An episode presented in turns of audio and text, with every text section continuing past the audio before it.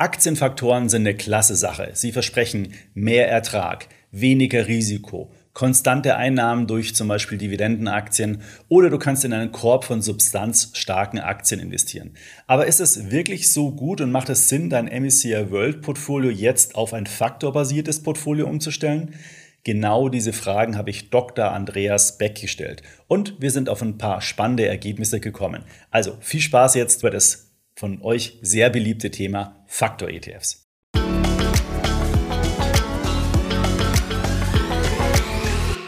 Ja, hallo Herr Dr. Beck. Schön, äh, dass Sie heute wieder die Zeit gefunden haben, mit mir über ein Thema zu sprechen, was unsere Nutzerinnen und Nutzer immer sehr interessiert. Da kriegen wir regelmäßig E-Mails dazu, dass wir das endlich mal ordentlich aufarbeiten sollen mit Ihnen. Das machen wir heute. Super, dass Sie sich die Zeit genommen haben und dafür zur Verfügung stehen. Ja, vielen Dank für die Einladung, Herr Jordan. Vielen Dank an alle Zuschauer.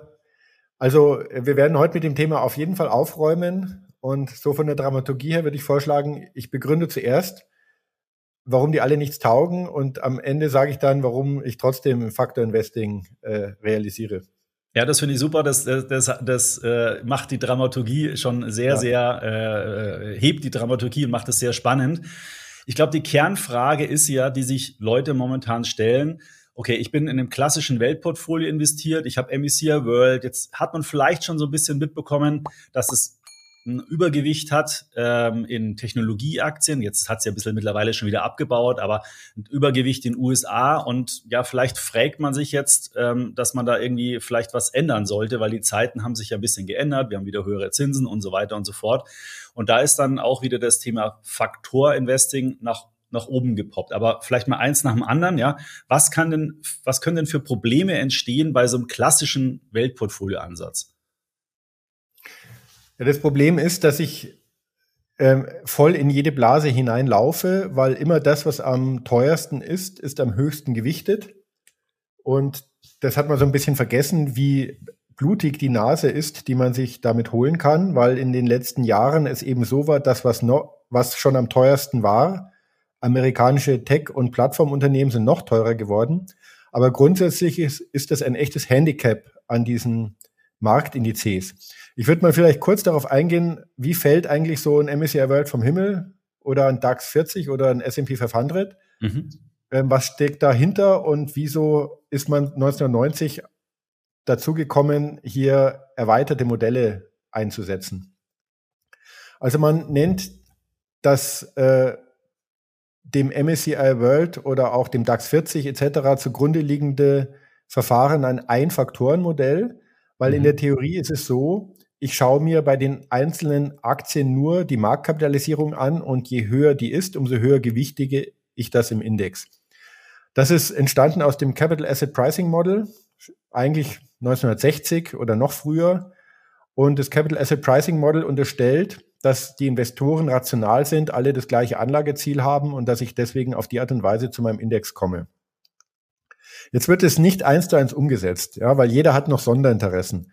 Zum Beispiel werden die meisten Indizes von Börsen berechnet oder von Händlern und die wollen möglichst viel Handel, davon leben sie. Mhm. Deswegen ist es zum Beispiel beim DAX 40 so, es ist nicht die Marktkapitalisierung, sondern relevant ist der Handel an der deutschen Börse. Ja? Und ähm, deswegen ist zum Beispiel Airbus, ich weiß nicht, ob sie jetzt inzwischen dabei sind, aber lange waren sie nicht dabei, weil der wesentliche Handel von Airbus war nicht an der deutschen Börse, sondern an anderen Börsen.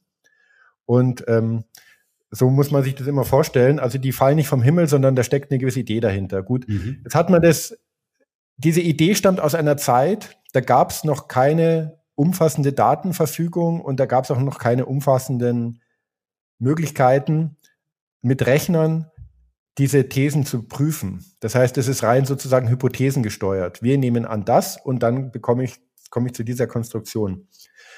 So 1990 haben verschiedene äh, Wissenschaftler, berühmt geworden sind Farmer und French, ein bisschen ungerechterweise, weil andere waren früher dran und haben die selben Ergebnisse produziert, ähm, haben das dann mal versucht, empirisch nachzuvollziehen, ob tatsächlich Marktkapitalisierung der relevante Faktor ist, um zukünftige Renditen zu erklären. Und die haben gemerkt, ähm, das stimmt nicht.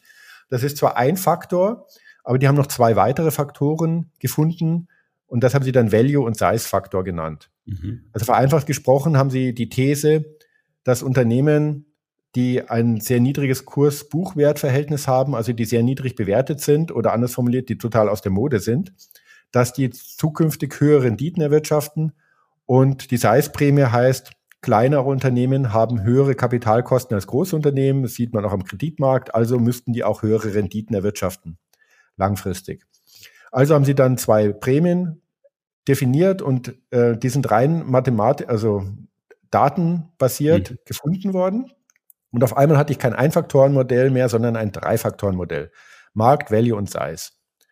Und gut, je mehr Daten man hat, umso mehr Fachhochschulen es gibt, die einen Rechner haben, umso mehr wird gerechnet und inzwischen gibt es halt hunderte äh, Faktoren. So, was ist der Haken an der Geschichte? Der Haken ist halt, wenn ich ganz viele Daten habe, finde ich immer irgendein Muster. Und ähm, warum sollte dieses Muster jetzt eine Prognosekraft haben für zukünftige Renditen? Mhm. Und ähm, durchgesetzt haben sich jetzt eine Handvoll Faktoren. Ich glaube, da haben wir auch, haben Sie eine gute Übersicht vorbereitet zu denen es dann noch ETFs gibt. Und wenn man sich die einzeln mal anschaut, ähm, dann würde ich vorschlagen, wir gehen die mal durch. Und zwar aus dem Blickwinkel der Grundidee. Mhm. Nämlich, ähm, was für ähm, standardisierte Daten kann es geben, die zukünftige Renditen erklären? Soll man dann mal der, der Liste nach runtergehen? Ich lese hier mal ab, ja. Äh, soll man mal mit dem Small Caps anfangen? Ähm, also fangen wir mit Size an. Also kleine Unternehmen haben höhere Kapitalkosten als große Unternehmen. Mhm. Das heißt, für einen Investor müsste es attraktiver sein, in kleine Unternehmen zu investieren. Jetzt kann man sagen, ja gut, das betrifft ja den Kreditmarkt, wenn ich einen Kredit aufnehme, aber wenn ich Aktien emittiere, ist das ja was ganz anderes, aber das stimmt nicht, das ist genau das Gleiche. Unternehmen, die kleiner sind, können ihre Aktien auch nur zu schlechteren Bewertungen äh, an den Markt bringen. Und das heißt, der Unternehmensgewinn, der erwirtschaftet werden muss für eine bestimmte Bewertung, muss höher sein. Und daraus lässt sich ökonomisch eine Size-Prämie ableiten, dass die existieren muss. Man kann sie auch anders erklären. Auch eine schöne Erklärung ist die Liquiditätsprämie. Wenn ich in kleine Unternehmen investiere, dann kann ich schwer große Summen investieren und ich kann auch schwer wieder raus, wenn ich kurzfristig raus muss, weil diese Unternehmen nicht groß sind, nicht so viele an der Börse gehandelt werden mhm. und damit habe ich noch eine Liquiditätsprämie, die fällig wird. Und ähm, so kann man die gut erklären. Also die ist ökonomisch erklärbar und ich finde sie auch in den Daten rein. Kann man da beziffern, wie viel Prozent es dann pro Jahr ist? Über lange Zeit? Das kann man jetzt eigentlich nicht. Also man mhm. spricht ja gerne schon von signifikanten Zahlen, 1 Prozent, 1,5 Prozent im Jahr. Aber es gibt halt dann halt auch zehn Jahre, wo sie gar nicht auftritt oder negativ ist, wie zum Beispiel mhm. jetzt die letzten Jahre, weil eben die letzten Jahre die großen Tech-Konzerne die Performance gemacht haben und alles andere ist hinten dran geblieben, auch die mhm. Small Caps. Logischerweise kein US-Plattform Schwergewicht ist ein Small Cap. Klar. Und ähm, insofern wäre ich damit vorsichtig. Aber mhm. es ist halt sehr zielführend als Investor, sich an ökonomischen Prinzipien zu orientieren und nicht an einfach an Backtests. Und da ist mhm. die Size-Prämie ein wunderschönes Beispiel, warum jedes Portfolio die berücksichtigen sollte. Okay, äh, dann sollen wir zum, zum nächsten äh, switchen. Das wäre dann äh, Value, oder? Ja. Ja, ähm, das ist schön. Wir gehen sehr richtig ähm, in der Historie durch, wann sie entdeckt wurden. Ähm, gut, die Value-Prämie ist auch so ein Beispiel. Ähm, es gibt halt Moden im Markt, das ist gar keine Frage. Mal ist was gehypt, mal ist was nicht gehypt. Und Langeweile ist eigentlich kein schlechter Renditebringer. Äh, und ähm, Value-Unternehmen zeichnen sich dadurch aus, dass sie relativ billig sind im Verhältnis zu den, zum Buchwert und zu den Erträgen, die sie erwirtschaften. Mhm. Ähm, deswegen könnte man auch davon ausgehen, dass das äh, längerfristig eine Überrendite erwirtschaftet. Klingt so nach einem Aber. Naja, auch das kann ich ökonomisch begründen, aber es ist mhm. schon ein bisschen dünner, das Eis. Mhm. Weil die Size-Prämie ist eine strukturelle Prämie. Ja, die Value-Prämie, da ist das Eis schon ein bisschen dünner, aber wir, zum ganz dünnen Eis kommen wir gleich und dann kann ich vielleicht nochmal zurückgehen auf die Value-Prämie. Okay, dann habe ich noch bei Research gefunden das Thema ähm, ja, la lass uns zuerst das Thema Momentum machen, weil da sind wir so wieder so ein bisschen bei den, den sagen wir mal, und, Aktien, die einen starken Trend aufweisen. Das ist noch mal ein bisschen was, was anderes als jetzt Small Cap oder Size und, und Value. Ja. Ähm, an die Momentum-Prämie glaube ich überhaupt nicht, weil für die gibt es keine wirkliche ökonomische Begründung. Und wenn mhm. ich da keine finde, dann bastel ich irgendein so Behavioral Finance-Argument raus. Ähm, aber die war halt oft stark jetzt in den letzten Jahren. Da bin ich ein, einfach eines Besseren belehrt worden. Ob das Zufall ist, weiß ich nicht. Die Momentum-Prämie hat halt ein Problem. Wenn ich marktkapitalisierend unterwegs bin, bin ich eh schon Momentum, weil ich habe eh schon das, was am teuersten ist, am höchsten gewichtet und das Momentum potenziert das nochmal. Also ich sage mal, gegebenenfalls kann ich in bestimmten Marktphasen damit eine Überrendite erwirtschaften, aber ähm, das Blasenrisiko wird tendenziell sogar noch höher und ähm, ich habe auf jeden Fall nicht diese eigentliche ökonomische Begründung, wo eigentlich die Renditen herkommen und wie ich die einsammeln sollte in einem breit gestreuten Portfolio. Ist es dann schon tendenziell eher so ein psychologischer Herdentriebfaktor, dass Investoren sozusagen gerne das kaufen, was, was schon eine Rendite erwirtschaftet hat, in der Hoffnung, das wird so weiterlaufen? Ja, es gibt eben so Behavioral Finance Argumente, mhm. aber in Wirklichkeit sind die dünn. Mhm. Diese Behavioral Finance Geschichte hat den Markt nicht weitergebracht. Also da werden immer gewisse Handlungsmuster unterstellt und wenn man dann aber schaut, welche professionellen Händler kennt man, dann arbeiten die nicht so. Mhm. Okay, ja, ganz spannend. Und dann wird jetzt aber wieder ein Faktor kommen, der äh, auch im Chart, wenn ich das jetzt richtig in Erinnerung habe, wir blenden den jetzt gleich nochmal ein, auch der beste Faktor war im Fünfjahresvergleich, das ist das Thema Quality. Was hat's denn damit auf sich? Ja, Quality ist interessant. Ähm, den Quality-Faktor darf es eigentlich nicht geben. Also der Quality-Faktor ist ein schönes Beispiel, wie die Ursprungsidee pervertiert wurde. Mhm. Die ist mit Quality pervertiert und auch mit Low Volatility. Also im Schnitt sind die Erträge, die beim Investor ankommen, die Kapitalkosten der Unternehmen. Das gilt auch bei Aktiengewinnen, weil der heutige Preis einer Aktie ist ja der Preis, zu dem ein Unternehmen theoretisch Aktien emittieren könnte. Und wenn ein Unternehmen Aktien emittiert hat, und die stehen heute bei 100 und nächstes Jahr stehen die bei 200, dann hat der Vorstand einen riesen Fehler gemacht. Da wäre es nämlich besser gewesen, er hätte erst nächstes Jahr die Aktien emittiert oder anders formuliert, hatte unglaublich hohe Eigenkapitalkosten. Wäre es besser gewesen, er hätte ein Jahr sich mit Kredit finanziert oder so. Mhm. Also diese Eigenkapitalkosten, Fremdkapitalkosten, man kann es immer als Spiegelbild sehen, die Kosten der Unternehmen sind die Erträge der Investoren. Mhm. Und überhöhte Kapitalkosten haben SAIS-Unternehmen. Und kein Unternehmen ist freiwillig Small Cap. Kein Unternehmen trägt gerne diese Zusatzkosten. Kein Unternehmen ist freiwillig Value. Alle Value-Unternehmen kämpfen zu argumentieren, warum sie eigentlich kein Value sind. Ja? Mhm. Die wollen weil wahrscheinlich eher so Growth sein, weil höhere ja. Bewertungen zugestanden werden. Kein Unternehmen hat freiwillig eine niedrige Bewertung. Mhm. Das heißt, Überhöhte Kapitalkosten sind etwas, das machen die Unternehmen nicht freiwillig. So, und jetzt gibt's also Quality. Unternehmen, die besonders stabile Cashflows produzieren. Die sollen also überhöhte Kapitalkosten haben. Das ist absurd.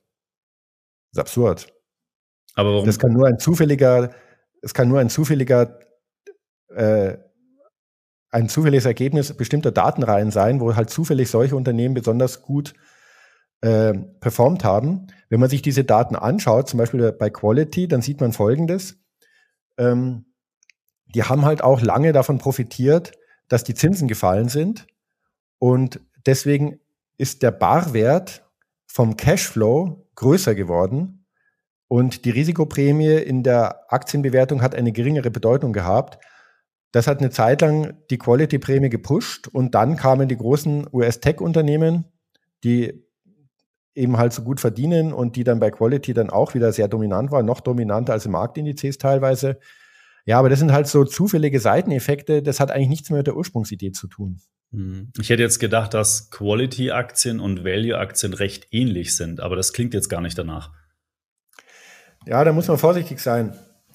MSCI hat seine Definition von Value, ich glaube, vor zehn Jahren komplett umgestellt, weil das vorherige Verfahren nicht mehr funktioniert hat. Mhm. Und Quality wird auch so ein bisschen modifiziert, mal so rum, mal so rum. Und am Ende haben sich beide angenähert. Also inzwischen haben sich beide angenähert. Ja, mhm. das, mhm. Aber eigentlich in der Ursprungsidee ist Value Kurs-Buchwert-Verhältnis Unterbewertung und Quality ist äh, konstante Cashflows. Mhm. Also konstante Gewinnsituation.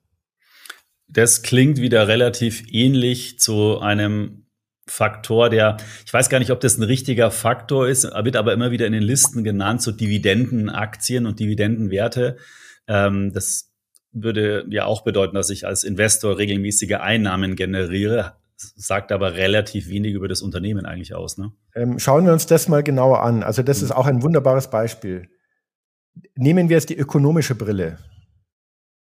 Was bedeutet es denn, wenn ein Unternehmen in seiner Branche höhere Dividenden zahlt als andere Unternehmen. Das bedeutet, dass der Vorstand der Auffassung ist, das Geld nicht mehr richtig ins eigene Wachstum stecken zu können und es lieber den Investoren gibt. Warum sollten Investoren ihr Geld dann in diese Unternehmen wieder stecken? Also eine Dividendenstrategie ist erstmal ökonomisch widersinnig, weil ich mhm. die Unternehmen selektiere, wo selbst der Vorstand der Auffassung ist, dass sie eigentlich gar nicht mehr viel Geld brauchen, weil sie damit nichts anfangen können und es lieber den Investoren geben. Und wenn Investoren dann gezielt nur solche Unternehmen herausgreifen, um ihr Geld denen wiederzugeben, ist das eigentlich absurd.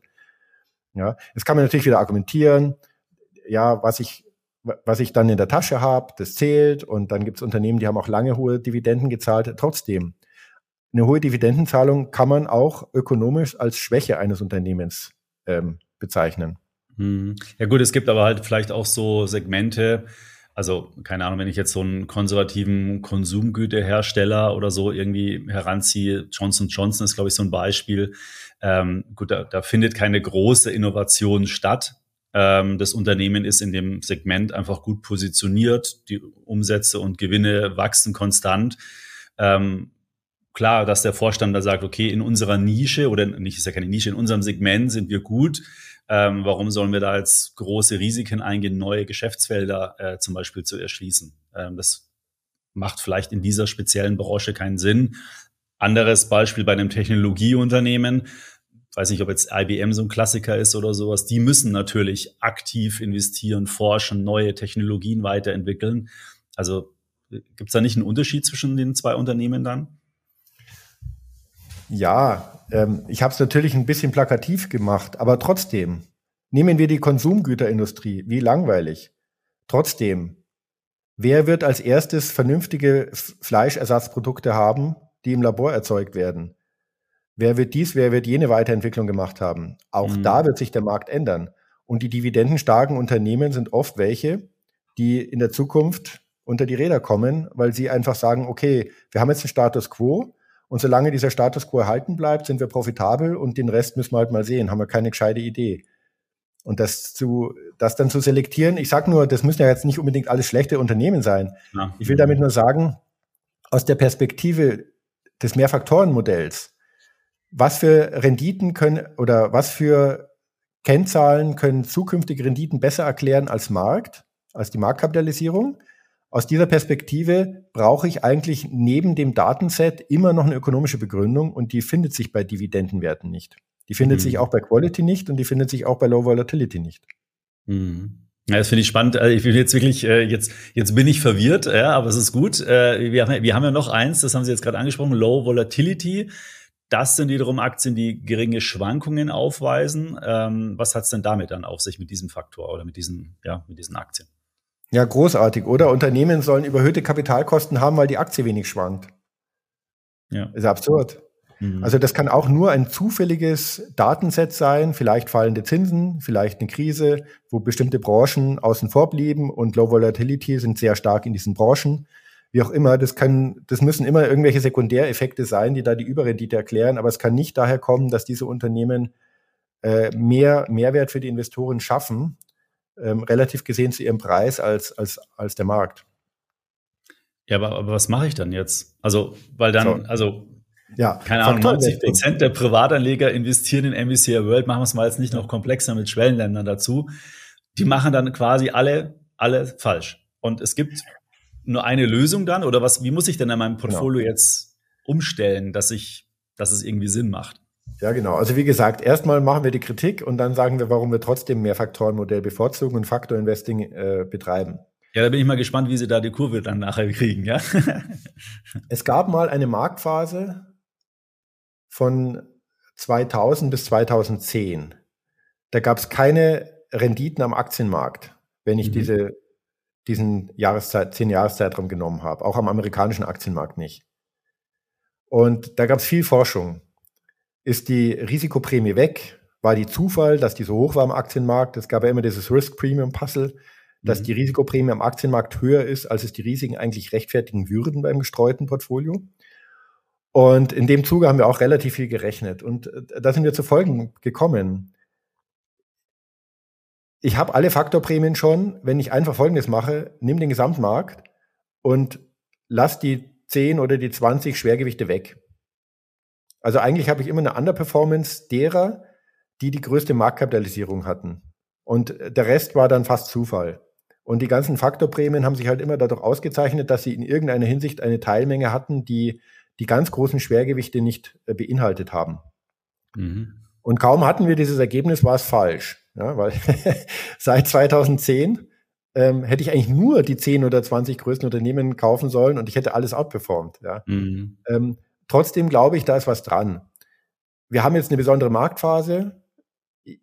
Meine Hypothese ist, Plattformkapitalismus funktioniert anders und in den offenen globalen Märkten werden auch Oligopole anders gespielt als früher. Da gibt es einen gewissen Trend zur Monopolisierung und zu Monopolrenditen bei Unternehmen, wenn sie eine gewisse Größe haben. Und ähm, deswegen hatten wir jetzt eine Marktphase, die so atypisch ist, wenn ich langfristige historische Daten anschaue. Und auf diese Marktphase sollte ich mich jetzt für die nächsten zehn Jahre nicht verlassen. Insofern ist eigentlich ähm, das Ziel, immer ein möglichst breit gestreutes Portfolio zu haben. Und da bin ich halt mit einem marktkapitalisierenden Index zu einseitig unterwegs. Das heißt, ich sollte Schwellenländer vielleicht höher gewichten. Okay, das ist sehr value-lastig. Mhm. Ich sollte Small Caps mit reinnehmen. Gut, dann bin ich sowieso schon mal viel, viel breiter. Wenn ich jetzt noch Value mit reinnehme, dann gleiche ich auch noch mal so ein paar Schlagkanten aus und ruckzuck habe ich etwas, was man in der Fachsprache ein Value-Tilt-Portfolio nimmt. Das würde ich sagen, ist der Goldstandard im professionellen Asset Management.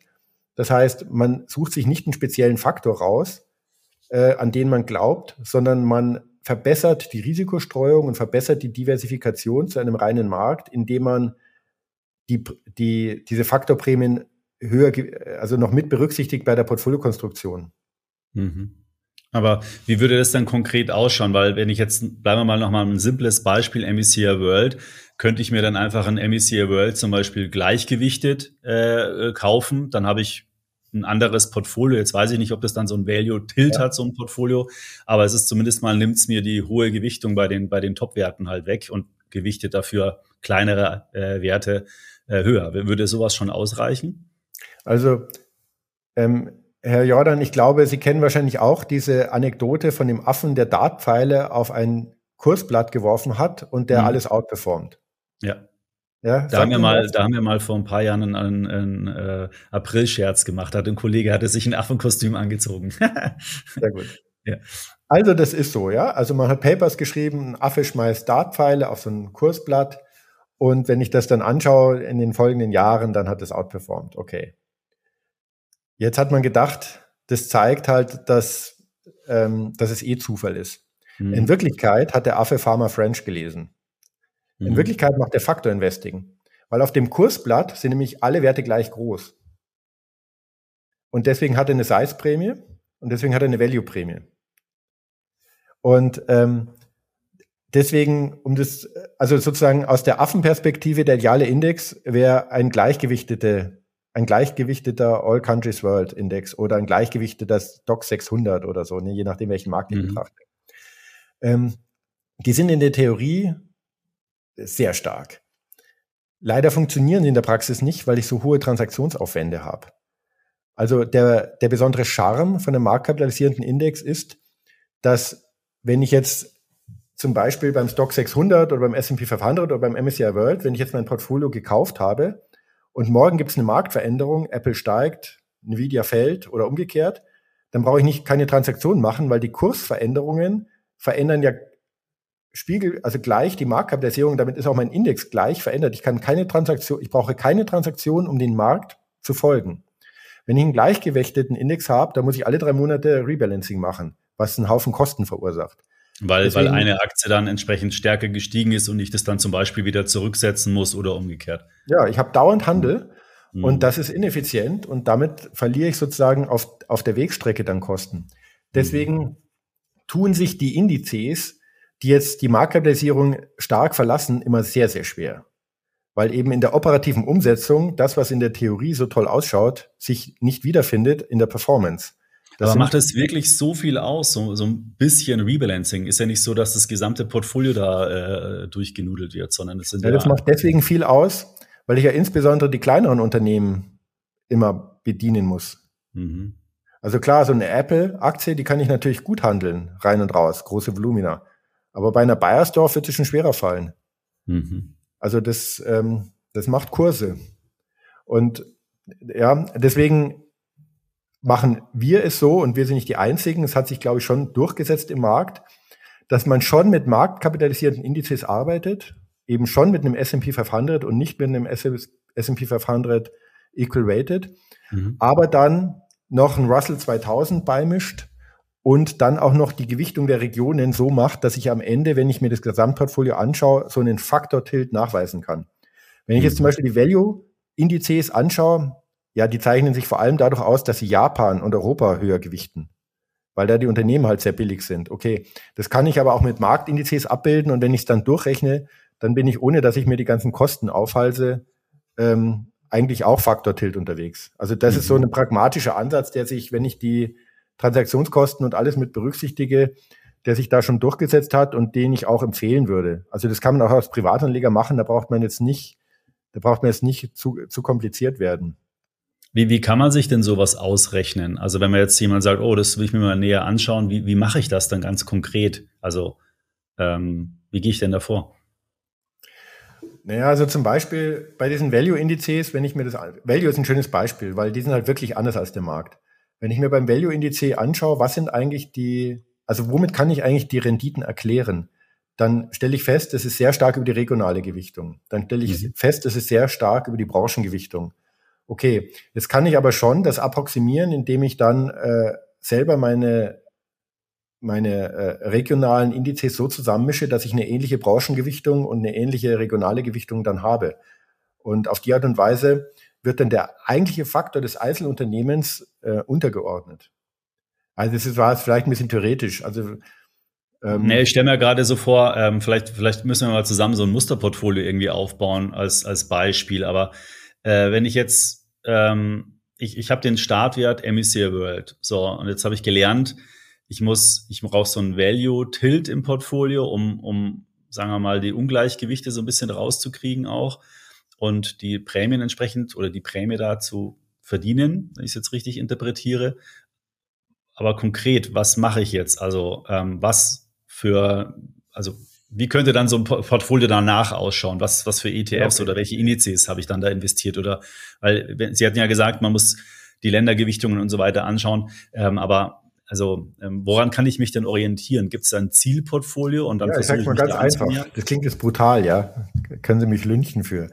Aber wenn Sie wirklich jetzt einfach nur ein MSCI World kaufen, plain Vanilla, mhm. und dann mischen Sie 10% in MSCI World Small Cap bei und dann nehmen Sie nochmal 10% Stock 600 und dann nochmal 10 oder 5% Japan und dann vielleicht nochmal 10%, 15% äh, Emerging Markets. Das müssen Sie jetzt natürlich so machen, dass es insgesamt wieder 100% ergibt. Mhm. Ähm, und wenn Sie jetzt die Indizes nehmen und die Einzelwerte herausdistallisieren, also sozusagen das Gesamtportfolio anschauen auf Einzelwertebene, wie viel Prozent sind Sie denn jetzt tatsächlich in Apple investiert? Wie mhm. viel in VW, wie viel in Tencent und so weiter? Und wenn Sie sehen, Sie haben ein astreines Faktor-Tilt-Portfolio mit Quality, Value, Size. Mhm. Ja, da lege ich doch am besten mal bei uns so ein Musterportfolio an und dann kann man sich das mal anschauen, ähm, wie, wie die Gewichtung danach ausschaut. Wir haben leider nicht die Faktoren äh, aufgedröselt, aber gut, man könnte das dann zum Beispiel äh, auch daran erkennen, dass es eben etwas diversifizierter ist von den Ländern her, dass die Sektoren diversifizierter sind, vielleicht nicht unbedingt Technologie der größte, sondern eher so ein bisschen, sagen wir mal, äh, substanzstarke Sektoren? Könnte man das ja, so Ja, die USA sind dann halt nicht 65 Prozent gewichtet oder 67 mhm. wie aktuell, sondern nur noch 50. Mhm. Haben dann immer noch ein starkes Gewicht, ist aber auch gerechtfertigt, ist mhm. halt auch die stärkste und auch die ertragsstärkste Wirtschaft. Mhm. Aber man sieht dann schon, also wenn ich jetzt den MSCI World anschaue, dann ist Europa halt derart unterbelichtet. Und gut, dann kaufe ich halt ein bisschen Europa dazu. Also das, ich weiß nicht, man kann natürlich ganz aufwendig rechnen, aber ich finde es immer sehr interessant, wenn ich mir dann so ganz aufwendige Portfolios anschaue und ich mache da so eine, so eine Analyse, was eigentlich die Renditetreiber sind, dann kommt man oft zu dem Ergebnis, naja, okay, also das könnte man eigentlich auch anders machen. Äh, also kann man auch relativ einfach approximieren. Und ja. der, der Chat, da hat man so einen, so einen kleinen Fehler, der ist dann schon fast wie so ein Zufallsfaktor. Den kriegt man ja. eh nicht in den Griff. Ja, wir haben ja bei uns mal äh, diese extra ETF-Weltportfolios aufgebaut. Das ist eigentlich äh, von, also mit 100% Aktienquote bis 10% Aktienquote, immer mit zwei ETFs, also super simpel. Das ist, glaube ja. ich, einmal der, der ACWI IMI äh, ETF und dann noch globale Staatsanleihen. Und gegen diese, sagen wir mal, super simple Benchmark messen wir ja alle Robo-Advisor, immer in unserem ja. Robo-Advisor-Test. Und da kriegt man eigentlich auch immer ein ganz gutes Bild, dass in, also es gibt natürlich immer welche, die, die diese Benchmark, nenne ich es jetzt mal, schlagen, aber in der Regel äh, ist die eigentlich auch ganz gut. Also man kann es mit zwei ETFs ja. ganz simpel auch machen. Ich will jetzt keine Lanze brechen für die Robo-Advisor, aber das, der Vergleich ist halt unfair.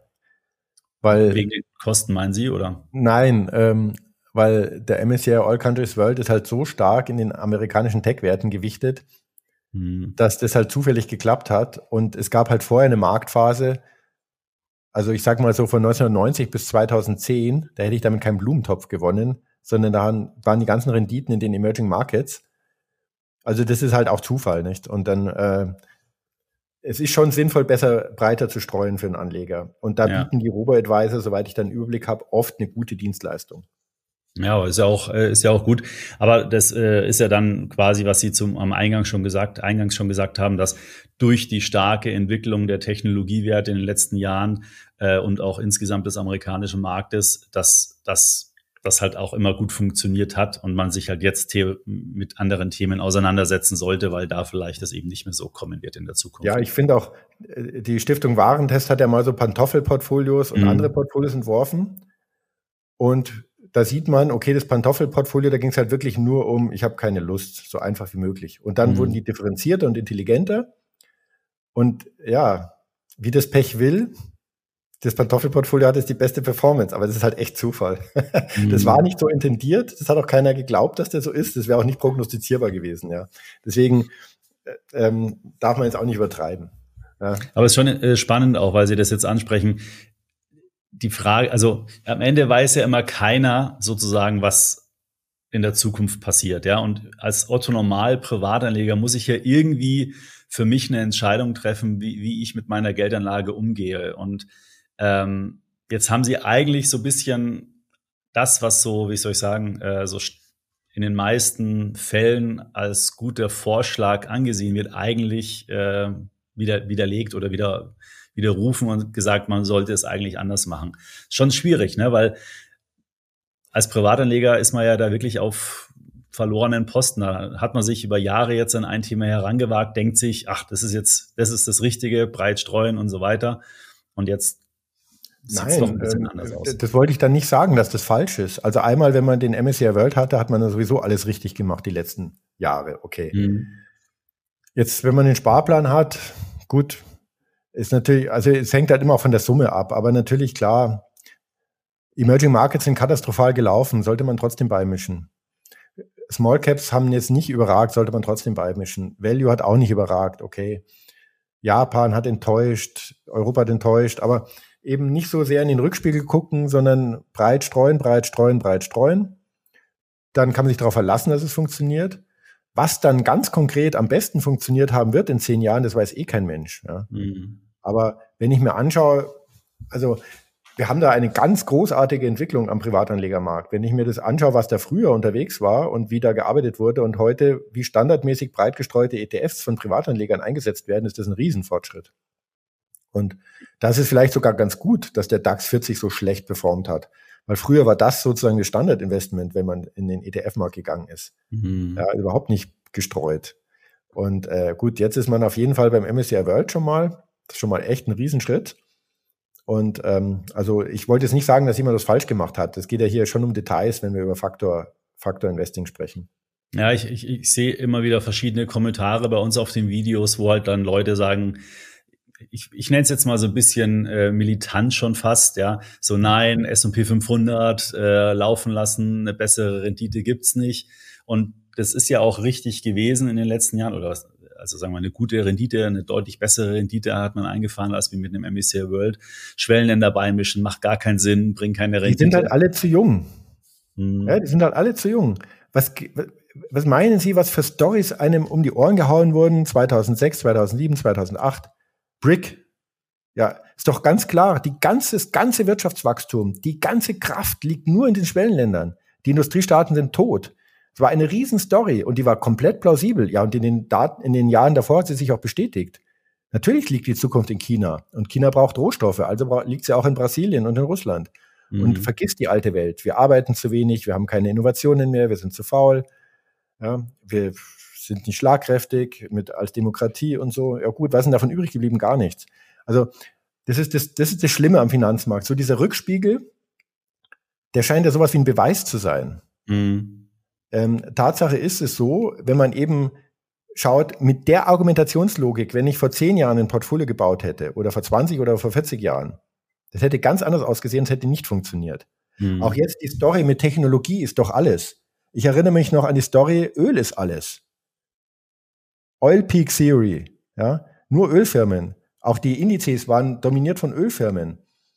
Ja, also man kann es immer begründen. Und jetzt ist halt, dann kamen die Finanzwerte. Ja, also ohne Geld geht gar nichts. Natürlich, die Banken machen eigentlich alles. Und dann waren die ganzen Indizes plötzlich 2007 nur noch von Banken besetzt. Mhm. Der Stocks Value war über 50, war über 50 Prozent Banken.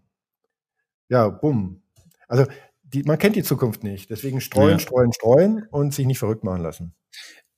Ja, vielleicht noch eine ergänzende Frage. Ist es dann die wahre Herausforderung eigentlich am Kapitalmarkt zu investieren, auch diese, sagen wir mal, Brüche frühzeitig zu erkennen, weil ich meine, man könnte ja auch sagen, okay, jetzt laufen gerade Small Caps alles in Small Caps oder schwerpunktmäßig in Small Caps.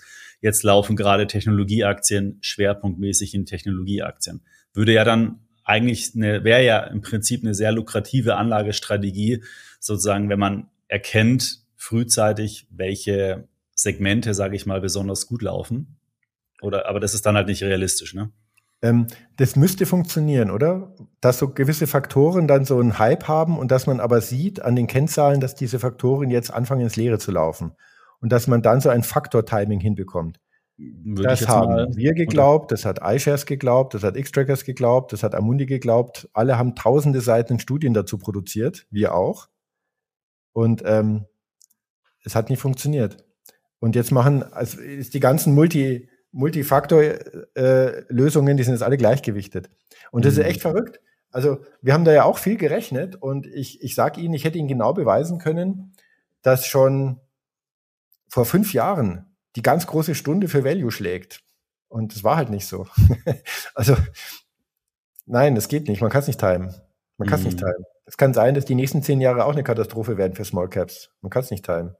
Gibt es denn irgendwelche Anzeichen, wo Sie sagen, äh, vielleicht könnte man das daran erkennen? Also ich sage jetzt mal wie so Frühindikatoren oder sowas? Also wir haben eigentlich die größte Hoffnung darauf gesetzt, als Frühindikator eine Differenz zum Markt zu nehmen. Mhm. Also zum Beispiel der Value Index, der hat jetzt bestimmte Kennzahlen, Kurs-Buchwert-Verhältnis. Und jetzt messen wir immer das Kurs-Buchwert-Verhältnis des Value-Index mit dem Marktindex. Und mhm. je weiter der auseinanderläuft, umso mehr ist der Faktor geladen, so die Theorie. Und umso stärker müsste die Prämie zuschlagen.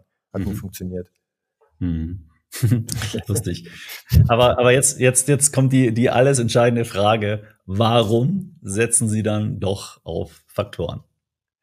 Weil Marktkapitalisierung zu wenig streut. Mhm. Und das kann sehr ins Auge gehen. Dann ist es wirklich nur die Streuung. Es ist, ja, aber die Streuung ist, also es gibt Leute, die sagen, dass Risikostreuung die, der einzige Free Lunch ist für Überrendite überhaupt am Markt, langfristig, mhm. und da ist viel dran. Ich finde es spannend eigentlich, weil den Aspekt, wie, wie Sie jetzt quasi vorhin auch Streuung ausgeführt haben, ähm, könnte ich mir vorstellen, dass für viele bedeutet, ähm, ich, ich streue einfach in viele Aktien.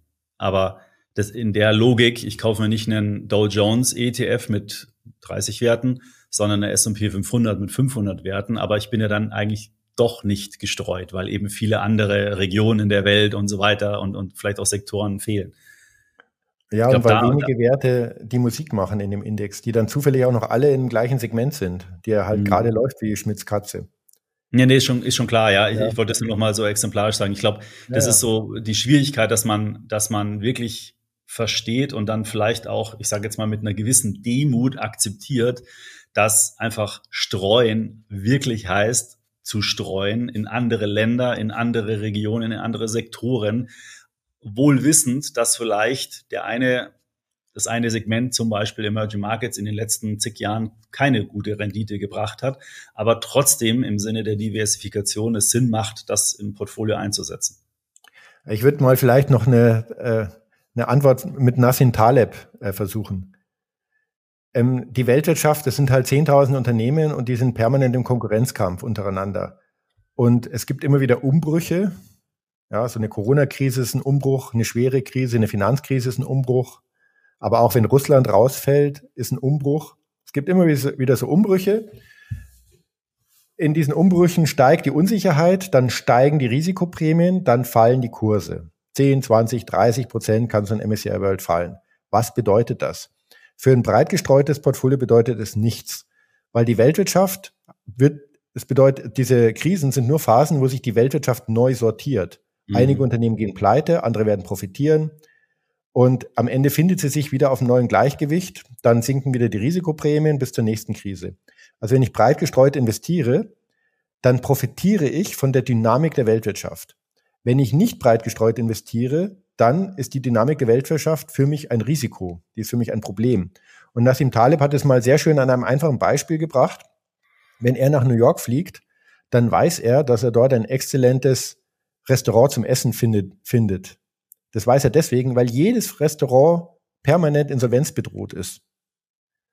Und ähm, sozusagen die Unsicherheit des einzelnen Unternehmens schafft einen stabilen Gesamtmarkt. Während in einem sozialistischen System, wo alle Restaurants nicht insolvenzgefährdet sind, würde man wissen, dass man auch nicht mehr gut essen kann. Ja?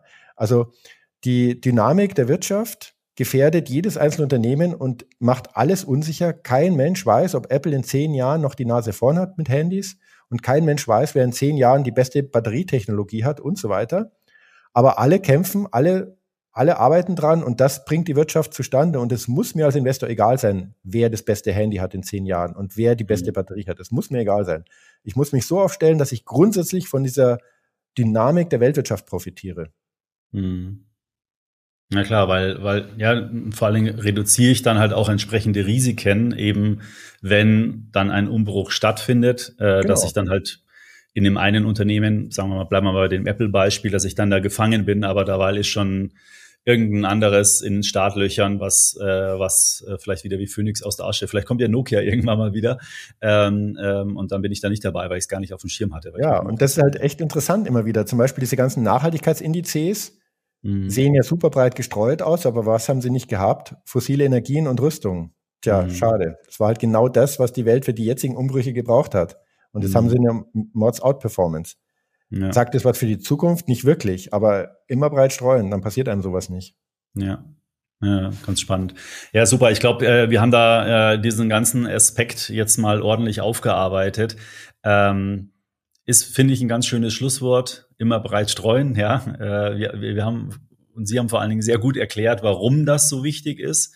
Und das breit streuen eben nicht nur bedeutet, ähm, viele Aktien, sondern auch eben auf die richtige Mischung dieser Aktien zu achten, um dann eben ja in entspannten Vermögensaufbau zu betreiben, weil der Aktienmarkt an sich hat ja gewisse Risiken und die hat man auch mit einem breit gestreuten Portfolio, aber sie lassen sich, wie Sie schon erwähnt haben, äh, dann leichter halt aushalten und reduzieren vor allem das Risiko in der Aufschwungphase dann nicht sozusagen mit dabei zu sein in den relevanten Anlageklassen oder, oder Segmenten vielmehr. Ja, wunderbar.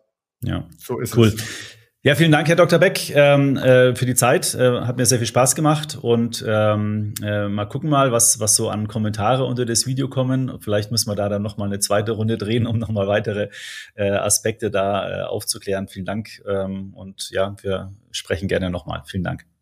Ja, vielen Dank, Herr Jordan.